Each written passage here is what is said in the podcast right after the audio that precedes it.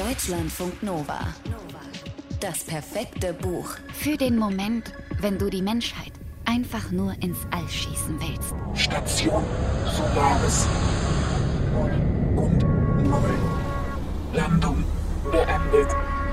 Ende. Chris Kelvin löst sich aus der verrußten Kapsel.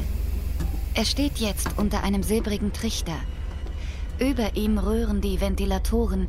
Sie saugen den letzten Rest giftiger Planetenatmosphäre ein, der während der Landung auf dem Planeten Solaris mit in die Station gelangt war. Die Station.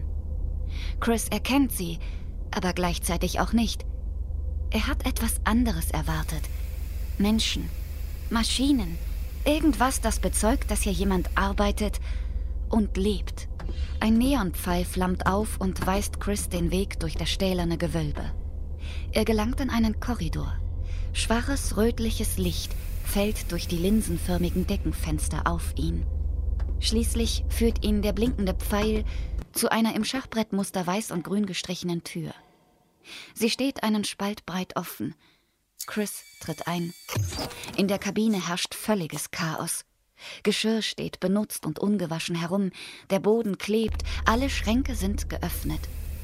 Das Panoramafenster gibt den Blick auf einen nebelverhangenen Himmel und auf tiefschwarze Wellen frei. Und dann sieht er ihn. Snow sitzt in einem der aufblasbaren Sessel. Er scheint darin zu versinken. Er trägt ein Netzhemd und eine fleckige Leinenhose. Die Haut in seinem Gesicht schält sich wie nach einem heftigen Sonnenbrand. Er bemerkt Chris nicht sofort. Aber als er ihn sieht, wirkt er geschockt. Er wird bleich, krümmt sich vor Angst zusammen und wie von Sinnen krächzt er: Ich kenne dich nicht. Wer bist du? 1961 schickt der polnische Schriftsteller Stanisław Lem den Psychologen Chris Kelvin auf den Planeten Solaris. Kelvin soll dort die letzten drei verbliebenen Wissenschaftler bei ihrer Arbeit unterstützen. Doch was er vorfindet, ist ein Albtraum, von dem er nicht sagen kann, wann er beginnt und ob er jemals enden wird. Lems dystopischer Roman Solaris wird zum Weltbestseller. Er steckt voller Ideen, die sich mit der Existenz der Menschheit beschäftigen. Mit ihrer Macht, mit ihrem Hunger nach Herrschaft, aber auch mit ihren Sehnsüchten und Ängsten. Stanisław Lem wäre im September 2021 100 Jahre alt geworden. Der Kybernetiker Snow ist misstrauisch. Er redet in Rätseln. Gibarian sei fort.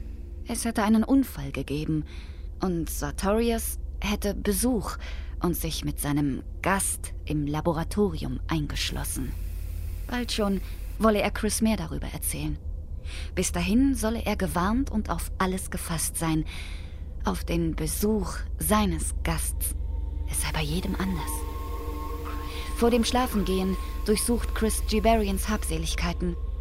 Dessen Kabine sieht aus, als hätte darin ein Kampf stattgefunden.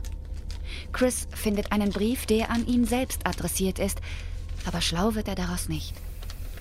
Gibarian gibt darin Hinweise auf zwei Bücher über den Planeten Solaris oder vielmehr über das, wovon Solaris bedeckt ist. Über den riesigen, dunklen, in irgendeiner bislang noch nicht entschlüsselten Form kommunizierenden Ozean. Kein Ozean wie auf der Erde. Kein Wasser voller Lebewesen. Der Ozean ist das Wesen. Wie ein Stein fällt Chris in tiefen Schlaf. Die rote Sonne geht gerade unter. Der Aufgang der zweiten, blauen Sonne kündigt sich bereits am Horizont an. Und plötzlich hört er sie. Chris. Harrys Stimme. Direkt neben ihm. Er spürt ihre Gegenwart. Ihren Blick. Er hört ihren Herzschlag. Aber das ist nicht möglich. Harry, Chris Frau, ist seit zehn Jahren tot. Tot wegen ihm. Es muss ein Traum sein. Er muss einfach nur aufwachen, denkt er. Aber gleichzeitig ist er sich ganz sicher. Er ist längst wach. Chris.